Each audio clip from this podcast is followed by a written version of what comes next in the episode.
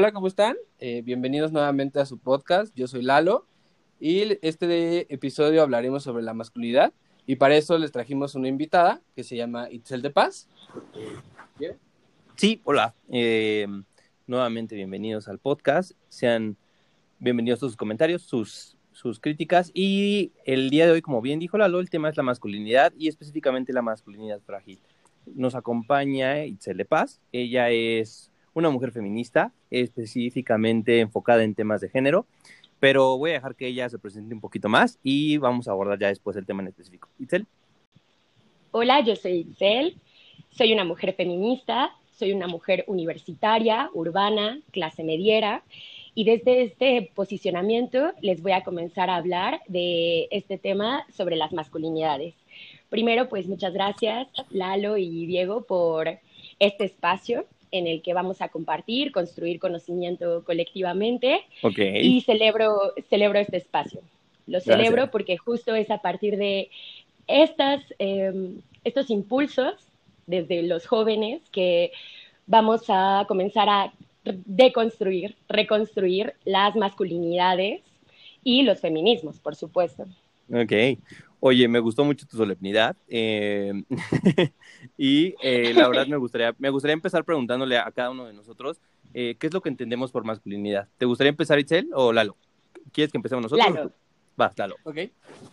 mira, yo entiendo masculinidad como un, un proceso de identidad en el que la sociedad te da un rol a lo mejor de tú eres hombre porque los hombres se deben comportar de esta manera y hay unas reglas de conducta ya dadas por la sociedad de cómo debe ser un hombre y cómo debe actuar y creo que desde ahí uno, eh, desde la educación, desde la infancia, empieza a, percibir y va creando su propia eh, identidad, porque creo, creo que masculinidad tiene mucho que ver con, con, este proceso de identidad que hace cada persona, de qué me toca en la sociedad y qué, eh, qué la sociedad pide de mí. Pues. Ok, em, yo entiendo masculinidad como la serie de comportamientos o atributos que, mm, que desarrollan los hombres en una sociedad, pero o sea, me gustó la definición un poco que dio Lalo, pero eh, específicamente enfocada en los hombres, como lo que está bien visto en los hombres y lo que es un comportamiento las conductas que ellos deben desarrollar por pertenecer al género masculino. Es lo que yo entiendo. ¿Y tú, Itzel? Bien, pues primero me gustaría eh, partir de que hay que nombrar en plural a las masculinidades, porque así como existen los feminismos, que parten del contexto específico, cultural, social, económico, político, de una mujer o una persona con cuerpo sexuado como mujer, así hay que, es el espejo de las masculinidades. Es decir, cada hombre se construye, se socializa como hombre en un contexto específico. Entonces, eh, rescato varias de sus ideas. Sí, me parece que es un proceso identitario, pero la masculinidad, así como la feminidad, han sido herramientas del sistema patriarcal que han dispuesto a través de la naturalización de roles de género, lo que nos corresponde a hombres, a mujeres, por haber nacido con un cuerpo sexuado como hombres, con genitales masculinos, o como mujeres. Y aquí estoy invisibilizando a todas las personas intersexuales, porque hoy nos vamos a abocar eh, precisamente a esto de las masculinidades. ¿no? Entonces, son, para mí, son estos atributos sociales, culturales que se nos asignan por nuestros genitales y que obviamente van marcados por un contexto específico, ¿no? De cómo debe ser un hombre, cómo debe ser una mujer, que eh, qué tareas le corresponden a un hombre, qué tareas le corresponden a una mujer, y que se nos enseñan desde la infancia, como bien dijo Lalo. Sí, justo de hecho, de hecho yo había, yo había escuchado, o, al respecto de la masculinidad, había, había leído que el proceso justamente de enseñanza, porque eh, había un comentario que decía, uno, un hombre no nace siendo, no nace sabiendo ser hombre, o una mujer no nace sabiendo ser mujer, es es un aprendizaje que va desde la familia, desde la sociedad, la cultura, el contexto político, incluso como decías, de qué es lo que le corresponde a cada uno por ser hombre y por ser mujer. Sí, que muchas veces está como esta idea de que eh, ser hombre o ser una mujer o identificarte o sientas contas es lo natural, pues, o sea, creo que a veces eh, uno de los argumentos que defienden algunas posturas es, es que es lo natural, O sea, y, justo como decía Diego, yo lo veía que nadie nace siendo un hombre, nadie nace, o más bien nadie dice o no naces diciendo, bueno, un hombre debe de hacer esto o ya tú traes este chip, sino lo vas construyendo, lo vas adaptando ciertas conductas respecto a tu posición, ya sea social, económica, cultural y hasta política. Exacto, justo eh, me gustaría preguntarles a ustedes cómo han vivido ese proceso de pedagógico al final eh, respecto a su masculinidad. Digamos, en su infancia, ¿qué es lo que les decían eh, respecto a ser hombre? Con, este, con esta segunda frase, ¿no? No porque sí porque eres un hombre. Y me gustaría después platicarles, ¿no? En un espejo respecto a cómo lo viví yo. Ok, sí, claro, mira, yo, yo creo que, o sea, dentro de lo que cabe, eh, yo siempre he crecido con mis dos papás, pero soy muy apegado a mi mamá, entonces creo que por ahí también va un, sentido de mi formación, aunque yo sí creo que, como dices, ¿no? El hombre no podía llorar o por qué está llorando o a lo mejor eh, esa no es una buena razón para llorar, ¿no? O sea, creo que yo, por ejemplo, nunca he visto llorar a mi papá, o sea, solo una vez lo he visto llorar y, y creo que a mí se me complica mucho llorar en frente de mis papás sí lo hago, pero me voy a esconder. pero justo tiene mucho que ver este tema de los hombres no lloran. Eh, creo que también eh, malamente las conductas, en mi caso, mejor de los deberes de la casa, eh, antes estaban muy marcadas en quién, si lo debía hacer mi mamá o, o, y nosotros realmente como estábamos disque ayudando, cuando realmente es un rol que te corresponde simplemente por pertenecer a una casa, pues. Creo que así yo lo viví y creo que ha sido complicado porque te das cuenta que sí se le carga la mano a lo mejor en las tareas a, a una mujer y que a veces uno no lo cambia no porque sea mala onda, sino porque cree que está en su comodidad. Lo hace desde la comodidad. Digo, a mí me tocan muchas, muy pocas cosas, entonces, eh, qué, qué, padre, ¿no? Entonces, no sé, Diego, cómo tú lo hayas vivido. Um, bueno, antes me gustaría preguntarte, ¿y en la escuela cómo veías la masculinidad en la escuela cuando estabas chiquito? O sea, esa costumbre. Ah, claro, sí había mucho bullying de que a lo mejor alguien fuera como afeminado y, creo que a lo mejor hasta yo participé, eh, no recuerdo bien, pero seguramente en molestar a alguien como de que afeminado o, estos típicos de, pues, qué puto, ¿no? Sí. Yo, yo por mi parte, yo crecí en un núcleo familiar, igual con mi papá y mi mamá, obviamente, pero eh, la verdad es que mi mamá sí llevaba como la batuta en la casa y hasta cierto punto podría, incluso decir que crecí en un, en un, estilo de matriarcado, pues en, en, mi familia las mujeres son las que toman las decisiones más difíciles las decisiones más importantes. Y como tal, también me enseñaron a, a que, pues no sé, yo, yo no, no me gustaría decir que, que, no crecí con machismos o con micromachismos o, o, con actitudes machistas, pero sí, sí estaban, digamos, ya, ya siendo repensadas en mi familia y desde chiquito también me educaron a, a a que, o sea, sí, sí también estaba este papel de un hombre no debe, por ejemplo, jugar con muñecas. Por ejemplo, me gustaba mucho jugar a mí con mi prima que es de mi edad y a mí sí me decían como, no, tú no puedes jugar con muñecas, tú vete a jugar con tus primos fútbol, por ejemplo. Pero eh, hasta cierto punto, sí después cambió esto, o sea, era como, ok, van a jugar, me acuerdo que con mis primos jugábamos a la tienda de perfumes y a mí me gustaba ser el que hacía los perfumes con mi prima. Y entonces mi primo me decía, güey, no, tú no puedes ser, tú tienes que ser el cliente vendedor que llega por perfume para su esposa y era como, no, yo quiero ser el que prepara los perfumes porque a mí me gusta oler bien. sí, y entonces... Eh, entonces, Pero creo que influye mucho también que estar, o sea, tienes dos hermanas. sí, exacto, o sea. Muchas primas, o sea, creo que hay pocos hombres en tu familia realmente. Sí, la verdad es que, como les decía al principio, yo crecí rodeado de mujeres y las mujeres tenían una preponderancia enorme. Mis hermanas, a mi hermana es mayor, o sea, mi hermana siempre, o sea, por ejemplo, eh, igual en la adolescencia, en la, en la primaria, yo crecí con música de Miley Cyrus, de RBD, o sea, no sé, yo no tengo una identidad como de metalera o así, yo no, al contrario o sea, yo soy un súper popero, me gusta RBD, me gusta OV7, no sé, yo crecí con esa música y no, no me avergüenza decirlo, o sea, al contrario, y es parte de la identidad que creé, pero por ejemplo, sí me topé, por eso te preguntaba en la escuela, con que muchas veces me decían, güey, ¿por qué escuchas esa música? Esa música no es de hombres, esa música es de gays. Y tenía un compañero en específico que le gustaba muchísimo RBD también y platicaba yo mucho con él porque pues obviamente compartíamos como ese gusto en música, pero cuando yo estaba más pequeño me daba pena juntarme con él porque a él lo molestaban mucho porque como tú decías era un poco afeminado, se llamaba Diego también como yo, pero se apellidaba oye, creo que lo que me... Y entonces mucho tiempo, incluso yo, yo lo molestábamos porque hacía cosas o tenía muchas amigas eh, niñas, por ejemplo. Entonces, y, justamente se veía muy marcado durante estos primeros años el qué es de hombre y qué es, de, qué es no es de hombre, qué llorar, por ejemplo, este tema del llorar. Yo jamás lloré frente a mis amigos o frente a mis, a mis, a mis hermanas porque tenía miedo a que dijeran, este güey no es hombrecito. Sí, claro. Que mucho creo que también tiene que ver con este tema que está peleado, ¿no? O sea, lo que hace una mujer no lo puede hacer el hombre. O sea, sí, exacto. Llorar, si las mujeres lloran, a lo mejor el hombre tampoco debe llorar. O, viceversa.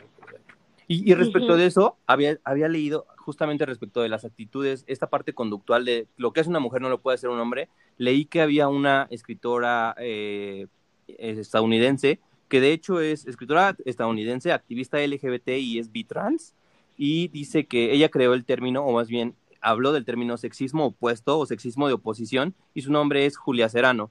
En su libro eh, Wiping Girl, ella habla sobre eh, la creencia de que el hombre y la mujer son categorías rígidas eh, y mutuamente opuestas en términos conductuales. Es decir, lo que hace un hombre en, una conducta no lo puede hacer una mujer, porque se le tacha de, machorra, de lesbiana, de, digo, en fin, eh, infinidad de, adjetivos, pero igual, a lo mismo un hombre. Lo que hace una, mujer o que tiene las, las, características conductuales de una mujer no las puede repetir un hombre porque es gay, porque es maricón, porque es este, afeminado, porque es infinidad igual de, adjetivos calificativos que simplemente denostan la ignorancia en nuestra sociedad.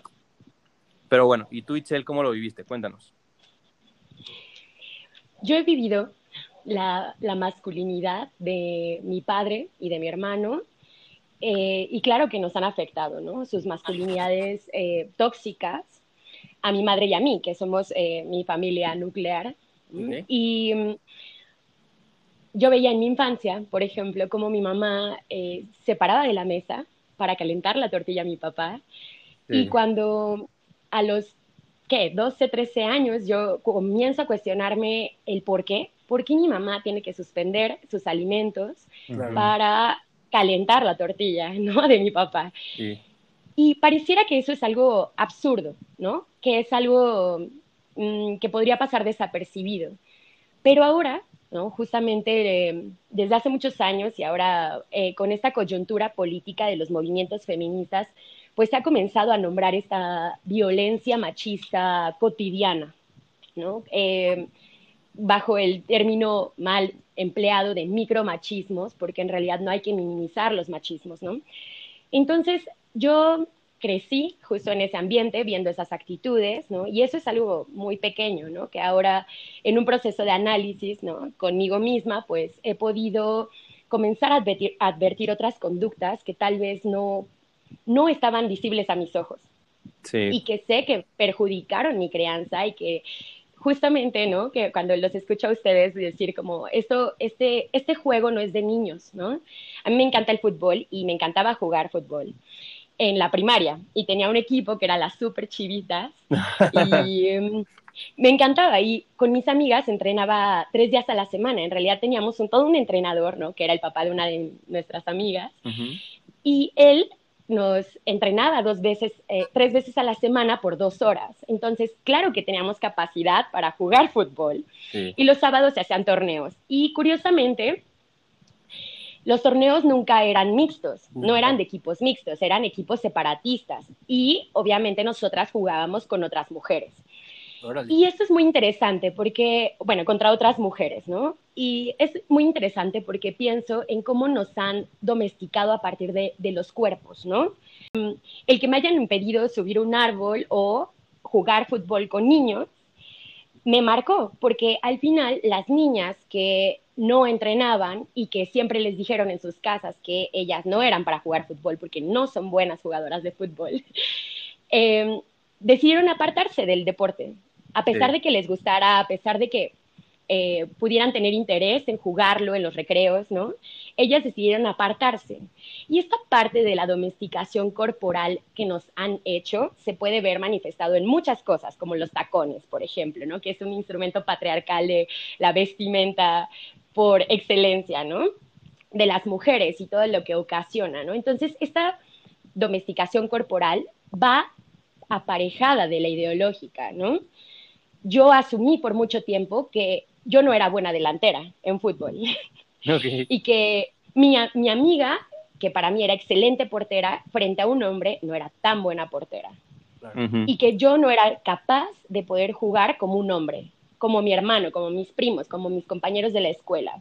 Cuando yo decidía en un recreo, ¿no? poder participar así en un equipo de fútbol improvisado de esas cascaritas, a mí si llegaban a incluirme, porque no siempre me incluían, si llegaban a incluirme, nunca me la pasaban. Entonces me cansé de esperar la pelota y me cansé de, mm, de pedirla también, ¿no? O incluso había cierta condescendencia, ¿no? Yo, yo creo, ¿no? Claro, también. o pásasela quedito.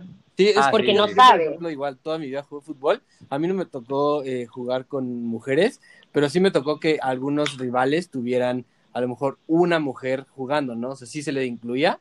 Y si era, yo era defensa, y si era bien complicado como de, ¿cómo le voy a entrar? O sea, la dejo pasar, no la dejo pasar. Eh, sí, o sea, creo que, que, tiene mucho que ver este tema, ¿no? Que creen que no puedes jugar a la par de un hombre y que a lo mejor hasta dicen, no, pues ahí hay que dejarla pasar o ni siquiera le entres bien. Sí, obvio.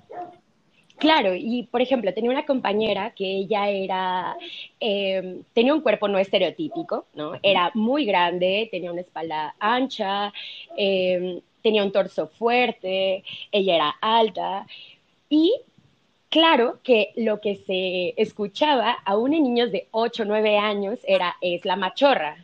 Sí, claro, sí, obvio. Es la machorra y ella sí estaba dentro de los partidos de fútbol ella, a ella sí se la pasaban, porque es el, el imaginario masculino, ¿no? Ella, como tiene estas características físicas, entonces se parece más a un hombre. ella no es tan mujer, ella es más, no, es débil, ella es fuerte. Entonces justo se va asimilando a esta idea de lo que debe ser un hombre, ¿no?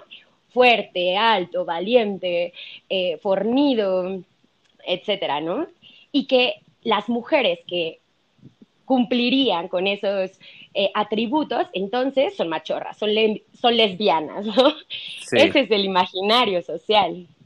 Sí, sí, sí. Oye, y respecto de eso, fíjate que me, me, me, llamó mucho la atención que, que, justamente dijiste, cuando tú tenías 12, 13 años, te empezaste a cuestionar esto y, me puse a pensar, en algún punto yo sí me lo he bueno, más bien yo lo cuestioné, pero no a los 12 y 13, 14 años, o sea, a mí me pasó ya a los 18, 19, ¿sabes? Como visualizar el problema ya como en la dimensión real, y es justo lo que, lo que le iba a decir a Lalo, o sea, creo que para los hombres, como obviamente vivimos en el privilegio de ser hombres y de, de obtener beneficios de esas actitudes machistas y estas actitudes patriarcales, pues nos es muy difícil visualizarlos y en obviamente visualizarlos, identificarlos y cambiarlos. Y sobre todo porque viene desde una comunidad, o sea, por ejemplo, a lo mejor ustedes se lo, se lo preguntan ahorita y todo, digo, a, la edad de 12, tú a los 18, pero a lo mejor, o sea, yo ya lo había visto, pero hoy en día que estamos en cuarentena y que estoy conviviendo con mis papás y con mi familia, mi familia nuclear, creo que es donde ahorita te das cuenta y dices, o sea, justo el tema que decías de la tortilla, ¿no? Que separaba a tu mamá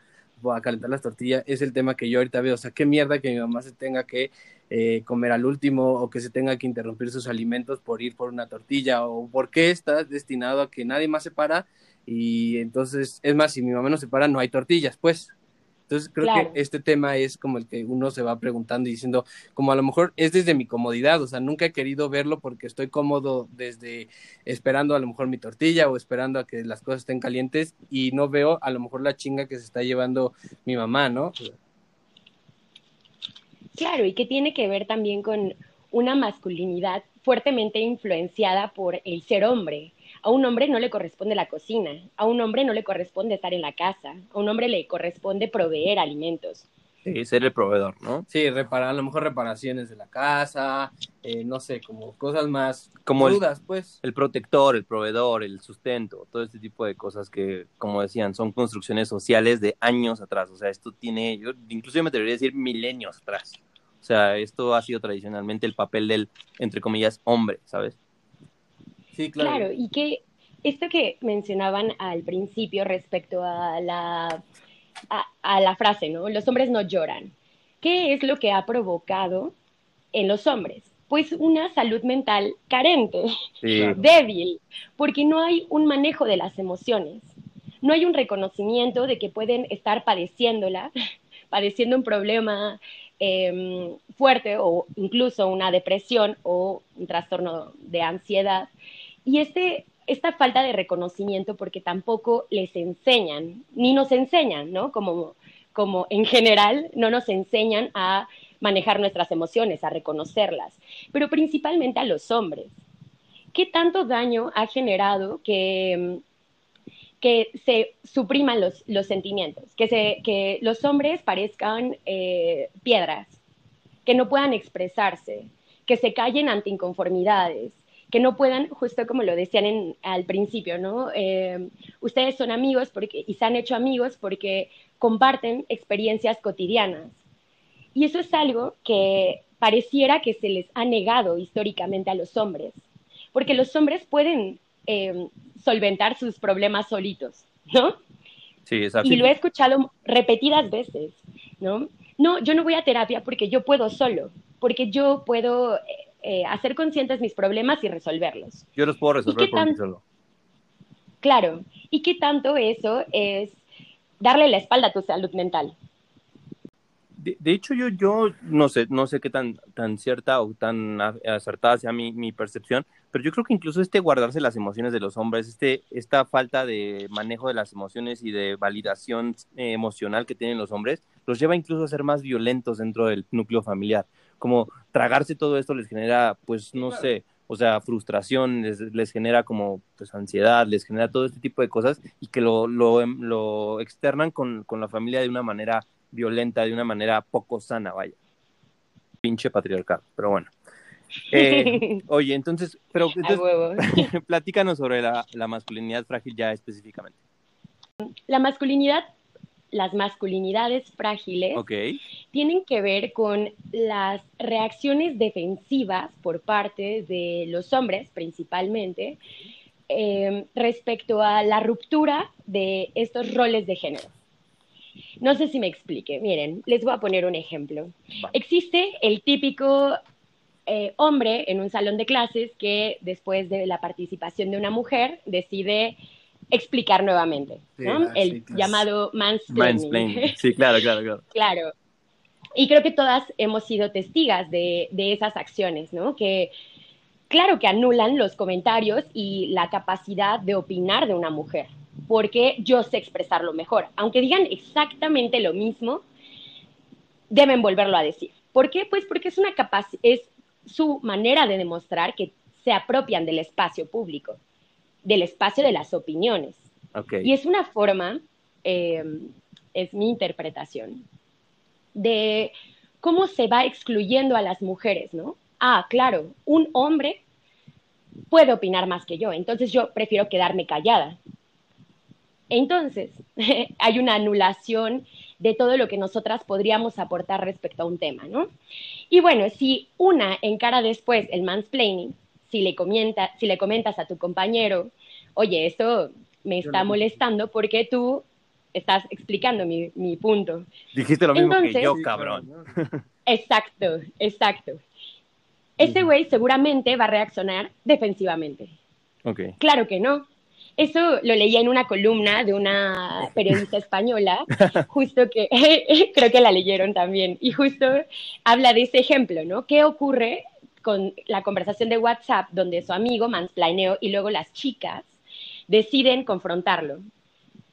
Él les dijo, es que eh, más bien es una mm, carencia de su comprensión lectora, o sea, es una falencia de la comprensión lectora nacional, ¿no? Entonces, justo eh, estas justificaciones detrás de actos machistas hablan de la fragilidad masculina. Con la pintura de en la muestra Zapata después de Zapata, por ejemplo, ¿no? Con, este, con la pintura de Fabián Chaire, que mm, es un artista que representa a la comunidad LGBT y logra posicionar su cuadro, ¿no? Y también creo que había otros cuadros en la exposición de él, con Zapata. Un Zapata femenino, un Zapata que no es el Zapata de nuestros libros de texto de la primaria. Es un Zapata con tacones, que tienen pistolas, pero son tacones, y que se encuentra en una postura eh, hasta erótica, diría yo. ¿Y cuál fue la reacción social respecto a la muestra de esta pintura? Su familia estaba indignadísima. ¿cómo es que le van a hacer esto a mi abuelo? Mi abuelo es un héroe de la patria, como si fuera excluyente, ¿no? Si Zapata, en un en una hipótesis, hubiese sido homosexual, que de hecho es una no hubiera sido héroe, ¿no? O sea, perdón. Claro. O sea, de hecho, mucha gente dice que Zapata era posiblemente homosexual. Y que creo que de ahí viene un poco el, el como la justificación, no la justificación, pero el porqué de, de por qué el pintor, el artista, lo pintó como símbolo de la comunidad LGBT en, ese, en esa pintura. Bueno, esa es la perspectiva que yo tengo, no sé pues eh, después leyendo unas notas, justo él intentaba explicar, ¿no? Porque él no solo ha retratado a Zapata, esa fue su pintura más polémica, pero también otros luchadores, por ejemplo, ¿no? Al, eh, Máscara de Plata, también lo retrató feminizado. Y claro que esto no, no, representó o causó tanta polémica como Zapata, porque Zapata es un líder de muchísimas comunidades campesinas principalmente, ¿no?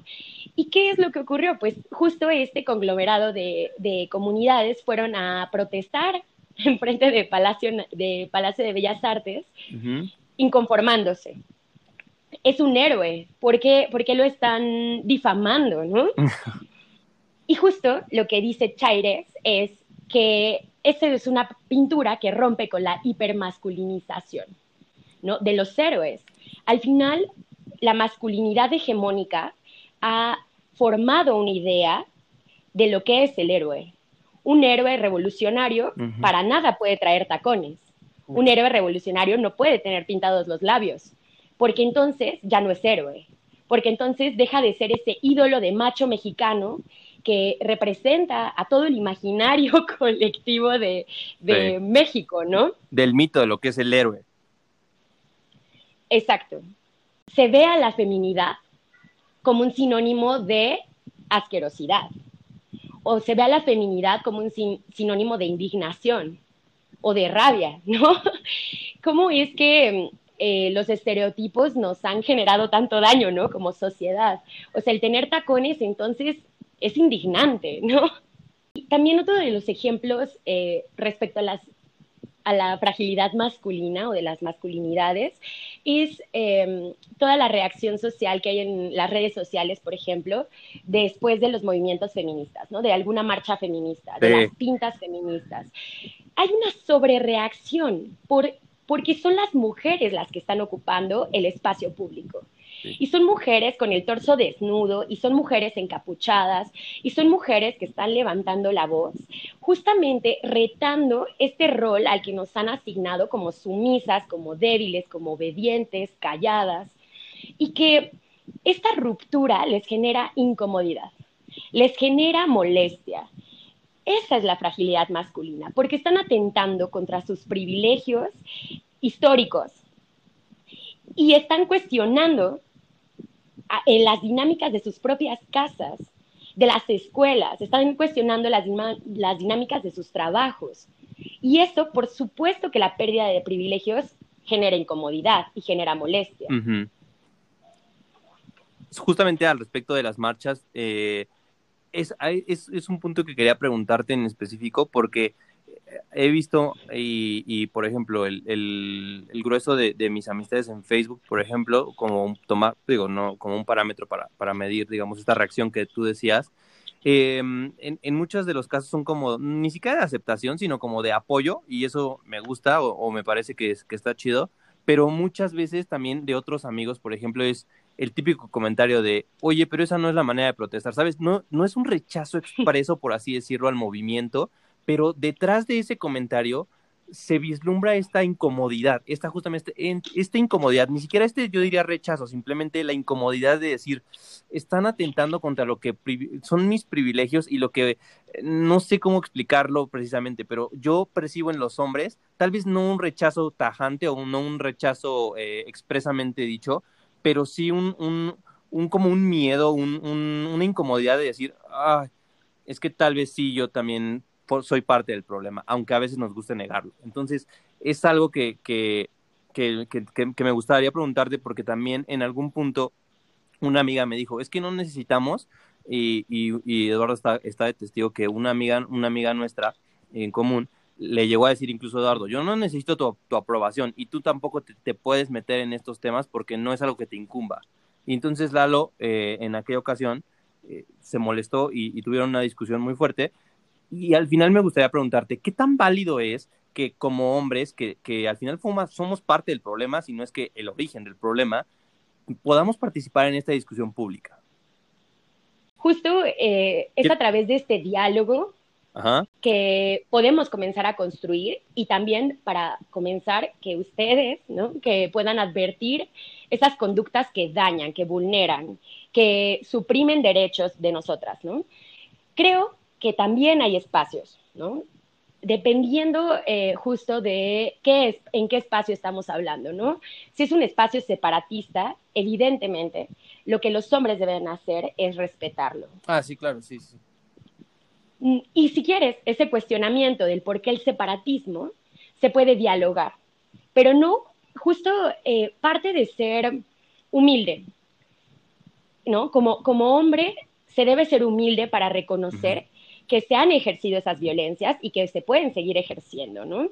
Entonces, ese es el primer paso, reconocer que se es violentador, ¿no? Que se violenta en diferentes grados pero que al final estas violencias machistas cotidianas están presentes en nuestras vidas y no es culpa de un hombre, no es un hecho aislado, es culpa de todo un sistema ideológico que nos han implantado desde que éramos crías, desde que nacimos se nos asignó un color y se nos puso un nombre que tiene que ser femenino o masculino. Desde ahí estamos, ¿no? No es un hecho aislado. Eh, el machismo, ¿no? Es todo un sistema ideológico que se sustenta por hombres y por mujeres, ¿no? Entonces, en ese sentido, creo que nosotras también debemos de ser receptivas a um, estos cuestionamientos genuinos que nos hacen los hombres, ¿no? Pero ojo, no todos los cuestionamientos son genuinos. Hay muchísimos cuestionamientos que no buscan construir, y tampoco buscan reconocer que son parte del problema o son el problema mismo, como tú lo decías, ¿no? Son cuestionamientos que no abonan a la discusión, solamente están juzgando la forma en que te estás comportando o tus posicionamientos, ¿no? Entonces, justo creo que sí es válido que los hombres se interesen por estas conversaciones, claro que lo es, y creo que también como parte de la propuesta, desde y para los hombres se deben construir espacios también exclusivos de hombres para hablar de estos temas. ¿Cómo es que lo he vivido en mi infancia? ¿Cómo ha repercutido en mi vida? ¿Cómo ha repercutido con mi pareja o mis parejas o en mi familia? Y son esas reflexiones que se hacen desde la experiencia que nos ayudan a visibilizar, por ejemplo, ah, pues tal compartió esto, ay, yo también, sientes identidad. Se crea un espacio seguro, cómodo, donde se pueden expresar esto y también comenzar a partir de ahí a proponer cambios. Sí, claro, o sea, justo creo que eh, es muy válido lo que dices, que a lo mejor en un en un tema separatista, o sea, yo no tendría nada que opinar, pues, o sea, porque al final de cuentas para eso están eh, los espacios eh, de mujeres, son exclusivamente mujeres y, también habrá los exclusivos hombres, ¿no? Pero creo que es, es, muy, es muy importante el tema que decías de, de que a lo mejor sí puedo hacer un comentario cuestionando eh, todos estos temas, ¿no? O sea, y a lo mejor, Diego, la experiencia que Diego decía no fue tanto así de un, una discusión que yo tuve con, mi amiga. O sea, pero sí fue, sí, o sea, ya lo estamos quemando. Lo pintó terrible. Sí, lo pintó. Pero creo que no fue desde el tema de decir, eh, enojarme, digo, mi, pensamiento y lo que yo en ese momento yo le decía a esta amiga era como de, güey, a lo mejor mi comentario sí estuvo muy pendejo, y, no, y, y, está bien, o sea, creo que es, es, muy válido que tú me lo digas y que me digas, porque para eso está, al final de cuentas, o sea, ¿cómo yo me voy a dar cuenta que tengo un pensamiento erróneo o una idea equivocada si nadie me lo hace ver o si nadie me está diciendo, oye, estás muy mal en lo que estás pensando? Pues, o sea, creo yo, a veces eh, se hace a un lado lo que piensa el hombre cuando al final de cuentas él es el que, él es el del problema, él es el que está ejerciendo este poder o estos privilegios, al que le están tocando estos privilegios que no deberían ser, y al final de cuentas, si tú no le haces ver o lo haces intentar cambiar este punto, pues jamás, él va a creer que está bien. Eso es lo que yo a, veces reclamaba o decía, pues era mi comentario. O sea, un poco lo que eh, decía, ¿no? De, del comentario o el diálogo que se preste para la construcción, ¿no? Claro, y justo ahí, ahí recae la diferencia, ¿no? Porque, y lo han dicho muchísimas mujeres, ¿no? Eh, no es nuestra responsabilidad educar a los hombres, reeducar a los hombres, ¿no? Es responsabilidad de los propios hombres de querer generar estos espacios en donde se dialogue con otras mujeres, si ellas están interesadas, como este es el, como este es el caso, o con otros hombres, ¿no? Y comenzar a construir desde ahí. Pero justo creo que uno de los métodos no es evadir la conversación. No es evadir y decir, no te voy a contestar porque tú no, tú no estás aquí, ¿no? Tú no, tú no sabes lo que yo vivo. Evidentemente, no sabemos, ustedes no, no podrán tener un acercamiento a nuestras vivencias porque sus cuerpos no han sido sexualizados. Sí, claro. Históricamente. Entonces, justo es reconocer que podemos construir desde la igualdad, ¿no? En espacios eh, justo eh, incluyentes, en espacios también que, que haya paridad en la voz. Eh, otro de los ejemplos ¿no? que surgió fue recientemente fue el comercial de Gillette, no sé si pudieron verlo, que era un cuestionamiento a la masculinidad hegemónica. Comienzan a en la primera parte del video son los medios de comunicación hablando de todos los movimientos de mujeres, del acoso, del hostigamiento sexual, etc. Y posteriormente pasa una escena de un niño buleando a otro, ¿no? Eh, varios niños buleando a uno y otros niños golpeándose entre sí, ¿no? Y justo pasan, y esa es muy, esa es una buena escena, donde están los hombres en el asador típicos gringos, ¿no? En el asador, viendo cómo se pelean a los, viendo cómo se pelean los niños y dicen, eso, eso es de niños, ¿no? La violencia es de niños, ellos deben resolverlo entre sí. Y este video sale y bueno, fue muy criticado por eh, muchas cuestiones, principalmente eh, era en contra del video, ¿no? Como, eh, ¿por, qué, ¿por, qué, están evidenciándonos, claro, capitalistamente, porque también era un comercial de Gillette, ¿no? ¿Por qué están evidenciando nuestras conductas? ¿Cómo, cómo debemos de cambiar? ¿Cómo, ¿Cómo es el primer paso? ¿Por qué yo debo darlo? Yo no lo hago, ¿no? Y viene esta típica frase de not all men, no todos los hombres lo hacemos, no, no, todos los hombres lo hacemos. Y esto invalida las conversaciones, ¿no? Que analizan la violencia. No todos los hombres lo hacemos. ¿Qué, qué es la, ¿Cuál es, debe ser la posición de un hombre frente a estos temas? Que si bien no viven, que si bien eh, sí, no han vivido en sus cuerpos y en sus experiencias y en sus vidas, ¿cómo es que los hombres pueden participar en esto? ¿No? ¿Cómo pueden eh, ir cambiando estas actitudes eh, de forma reflexiva, de forma empática hacia las mujeres, ¿no? ¿Cómo una intervención en una pelea eh, entre dos niños puede generar un cambio, ¿no? en, un cambio de paradigma, de visión, de cómo deben convivir también los hombres entre hombres. Exacto. Porque justo eso es uno de los temas, ¿no? Que también competen a la masculinidad frágil, ¿no? ¿Cómo es que los hombres, siendo, habiendo sido socializados desde la, violencia, con todos los juegos de video, desde las pistolas, ¿no? Yo recuerdo a mi hermano disparándome balines toda mi infancia, toda mi infancia. Y cómo es que se naturaliza eso, ¿no? Y cómo los hombres pueden participar para comenzar a desnaturalizar estas actitudes, ¿no? Estos comportamientos. Y bueno, pues justo el comercial cuestiona la masculinidad hegemónica y em, comienza a proponer, ¿no? Separa a los niños que están peleando, detienen el bullying, ¿no? Dejan, eh, le voltean la mirada a un chico que está viéndole las nalgas a, una chica que va pasando. ¿Cómo es que esto es tan polémico? ¿Por qué la sociedad reacciona de forma negativa ante los nuevos modelos de masculinidades?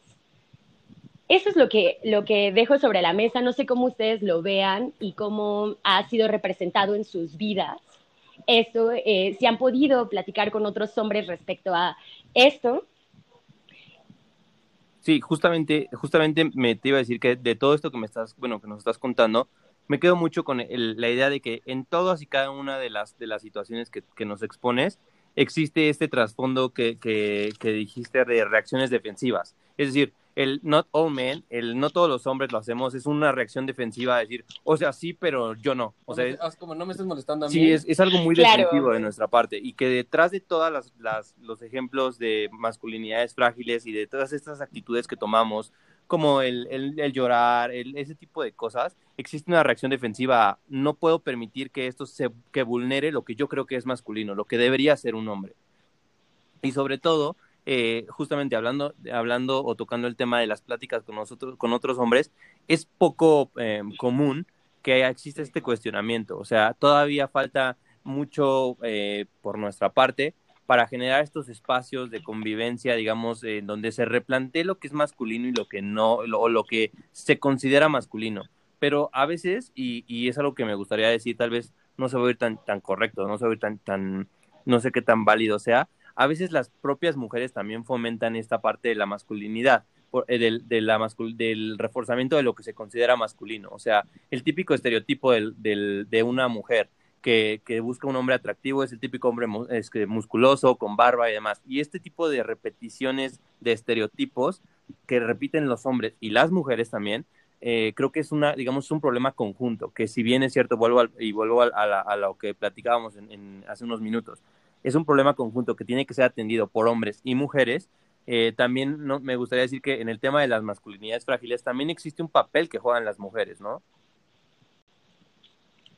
Mm, no estoy tan segura. Ok, ok. No sé, dime, dime. Mira. Por supuesto, estoy de acuerdo contigo con que las mujeres también fomentamos las masculinidades, ¿no? Como el estereotipo del hombre que gusta. También parte de la heterosexualidad, que es un sistema que tampoco, bueno, que tendremos oportunidad luego, si quieren, de dialogarlo, que es un sistema impuesto y es cultural. Nuestra heterosexualidad ha sido obligatoria. y bueno, luego lo discutimos, pero claro que las mujeres también vivimos este sistema y así hemos sido adiestradas, ¿no? Y Em, reproducimos constantemente roles y estereotipos de género. Okay.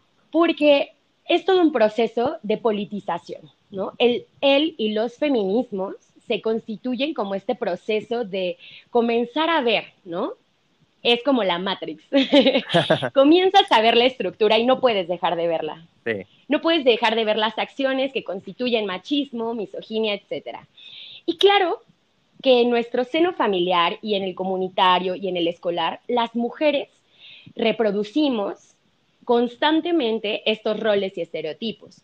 Claro que nosotras también formamos parte de, este problema que debe ser tratado con corresponsabilidad, como lo mencionas, pero no creo que las mujeres eh, sean las generadoras del problema en sí mismo. ¿no? Como ya lo platicamos, esto es un sistema, Esto es un sistema, como un conjunto de valores, de normas, etcétera, que nos van guiando, ¿no? Por, conforme a nuestro cuerpo, ¿no? Nuestros genitales son determinantes para nuestra vida, eh, para el sistema de sexos. Entonces, justo creo que las mujeres no construyen eh, el problema, ¿no? El patriarcado es un sistema histórico.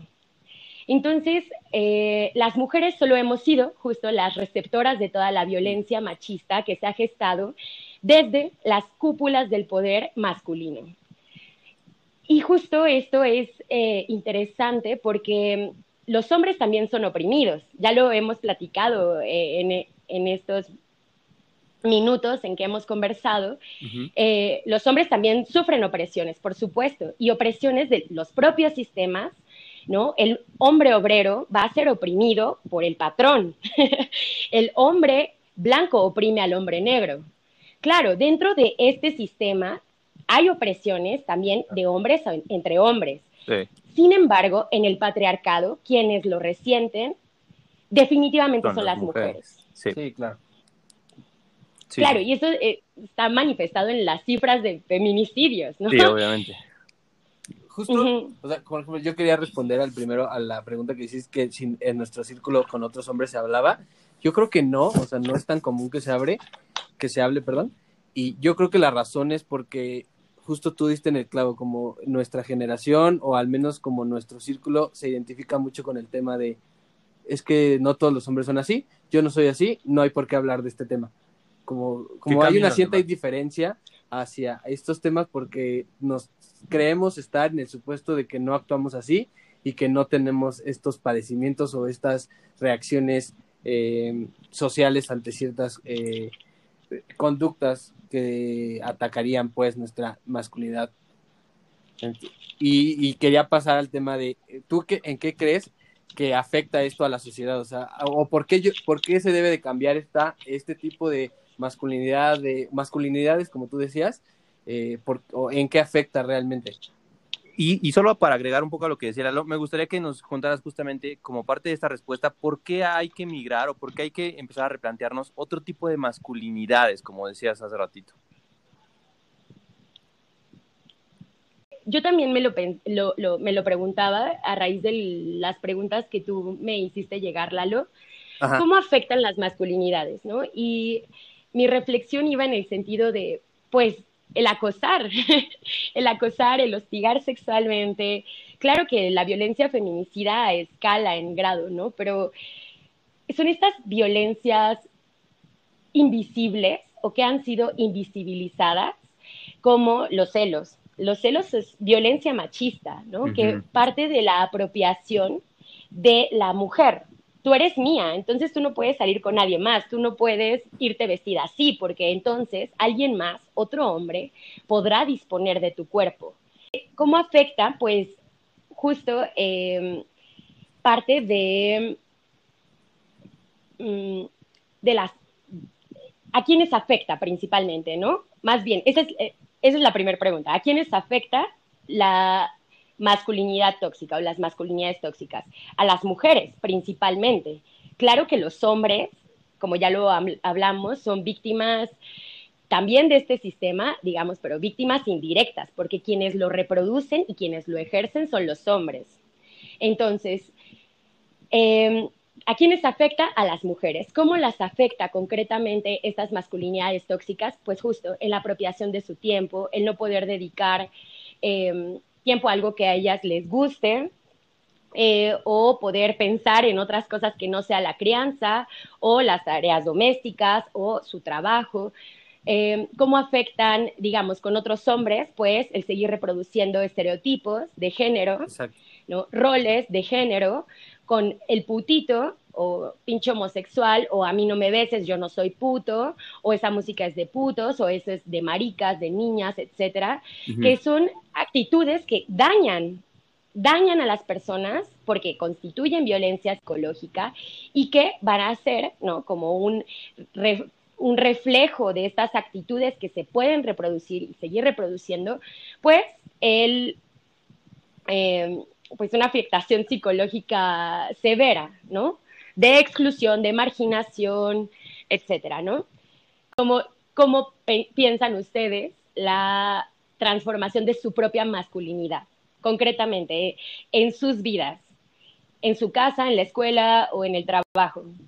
Yo creo que, eh, por mi parte, ah, cómo abordar las nuevas masculinidades, yo creo que por mi parte sería conmigo mismo, validando mis sentimientos y dejándome justamente ver que también los hombres somos emocionalmente, eh, no sé si decir inestables, pero somos capaces de sentir y capaces de tener emociones, externarlas y que sean validadas por mí mismo como mis sentimientos y para mi familia y con, digamos, con, con el entorno que me rodea eh, de manera cercana, inmediata y también no tan inmediata.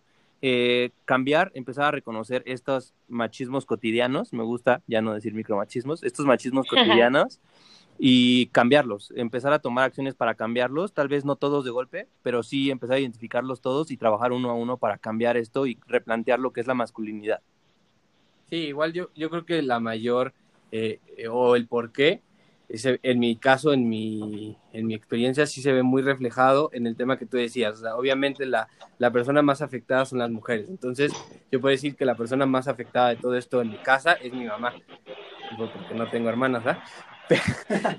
pero, pero justo es mi mamá y creo que eh, el tema de ir cambiando y ir emigrando a un nuevo concepto, o más bien, creo que alguien decía como, lo mejor es no tener un concepto, porque cada quien va construyendo lo que cree que es su masculinidad y punto. O sea, no, no habría que tener como estereotipos ya muy bien definidos, porque a lo mejor eso es lo que está afectando pero creo que a, lo mejor en, en, en, mi casa sí se refleja el que mi mamá a lo mejor tiene más tiempo para hacer otras cosas que, y que ya no vemos como que, ah, pues si nadie lo hace, lo tiene que hacer ella, ¿no? Y creo que eh, a la mujer le beneficia o más bien es a la que debe eh, cambiar o, o, este tipo, porque como dices, ya no disponemos de su tiempo, ya no disponemos en este caso de su sexualidad, eh, ya no disponemos de, de de todo lo que ella podría elegir o, decidir hacer. No sé si... Claro, y que... Sí, justo. Eh, de los aprendizajes que nos lleva ¿no? la reflexión respecto a las masculinidades tóxicas, pues justo es, y de la fragilidad masculina, pues justo es el, primero, comenzar a tolerar, tolerar el ser cuestionados, los privilegios, ¿no? Nuestros propios privilegios, ¿no? Tolerar la incomodidad que, está asociada a, mm, el confrontar directamente eh, este tipo de privilegios machistas, ¿no? La segunda es que hay que reconocernos como seres que hemos sido em, socializados dentro de este sistema de sexos desde pequeños y que ejercemos violencias, por ejemplo, en los roles domésticos, como ya lo mencionaron, es un ejemplo concreto de cómo se actúa positivamente y no, y justo dejar de nombrar como yo te ayudo, mamá. Y la última, que sería justo la reflexión que deriva de, de platicar del diálogo sobre nuestros privilegios o la autorreflexión sobre los privilegios, pues comienza el último paso, ¿no? Que es cómo tomo acciones en mi vida cotidiana que modifiquen esta masculinidad tóxica que he aprendido, que me han enseñado, ¿no? Durante años. Pues estas acciones concretas van desde la pareja hasta em, la familia o en la escuela, ¿no? El partir reconociendo que las mujeres somos sujetas, que podemos opinar, que tenemos capacidad de pensar por nosotras mismas, ¿no?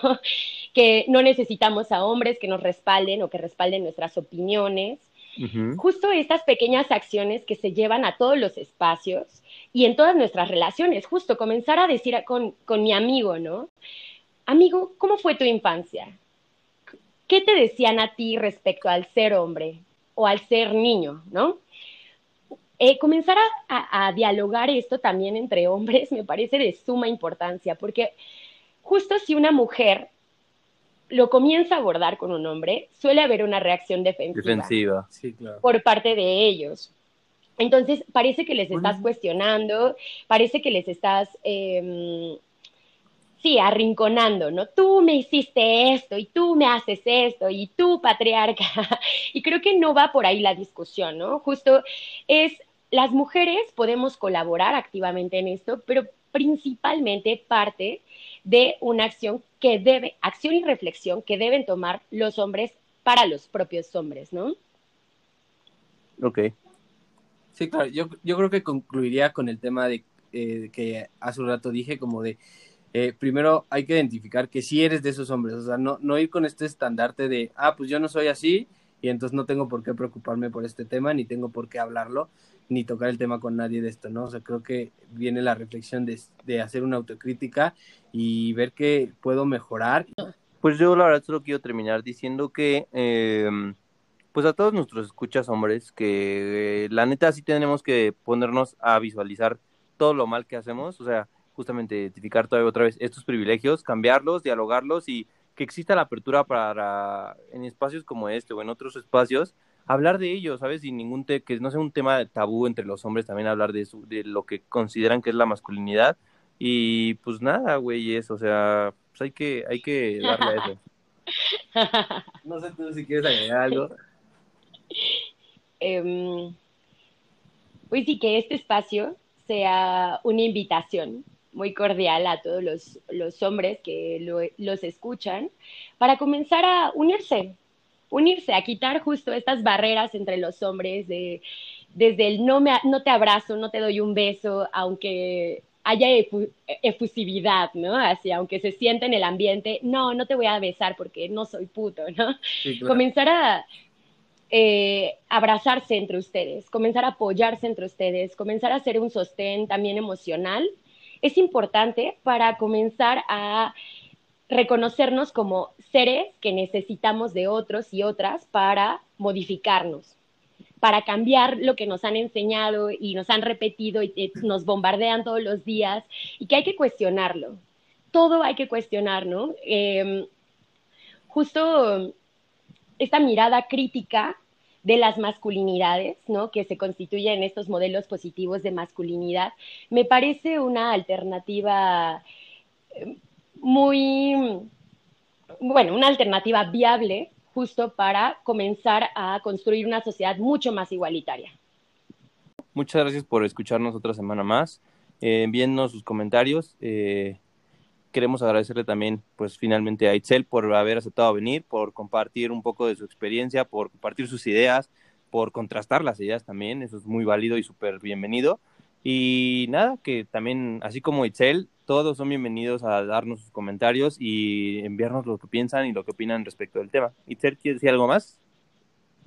Sí, pues muchísimas gracias por, por la invitación y estoy muy contenta de poder haber dialogado con ustedes y creo que son hombres muy comprometidos con, con esta lucha. El tal solo concebir este tema como trascendente para hacer un podcast.